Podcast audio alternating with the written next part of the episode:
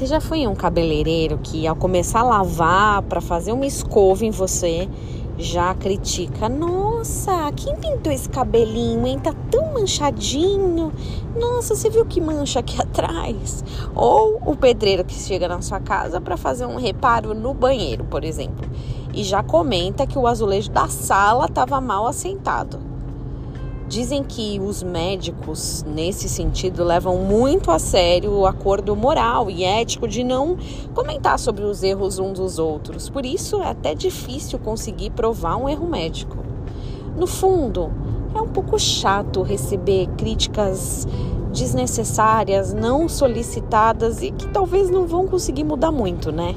É válido quando a gente ouve um feedback legal, olha, quando você estiver conversando ou fazendo um discurso, tenta usar menos né, tenta falar menos com as mãos, coisas que a gente até controla. Legal, válido. Isso dá para mudar. Mas o azulejo torto pode ser que eu tenha que esperar até a próxima reforma. Depende de contratar outro pedreiro, depende de juntar mais recursos. Então talvez falar muito não vai adiantar. Você às vezes ouve vozes internas apontando aqueles erros antigos. Eles, essas vozes te assolam, espremem o seu coração. Cabelo mal pintado, pisada na bola, azulejo mal assentado. Claro, o que dá para ser consertado tem que ser consertado. E às vezes o espírito nos leva a algumas lembranças para que a gente possa perdoar, ser perdoado, ajustar um erro que é ajustável. Mas saiba, a acusação não vem de Deus.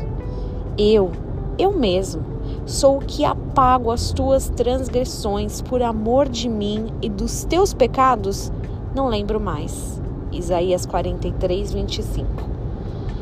Se der para consertar o azulejo, tudo bem, mas não deixe o inimigo te assolar, te espremer o coração com coisas que o Senhor já esqueceu.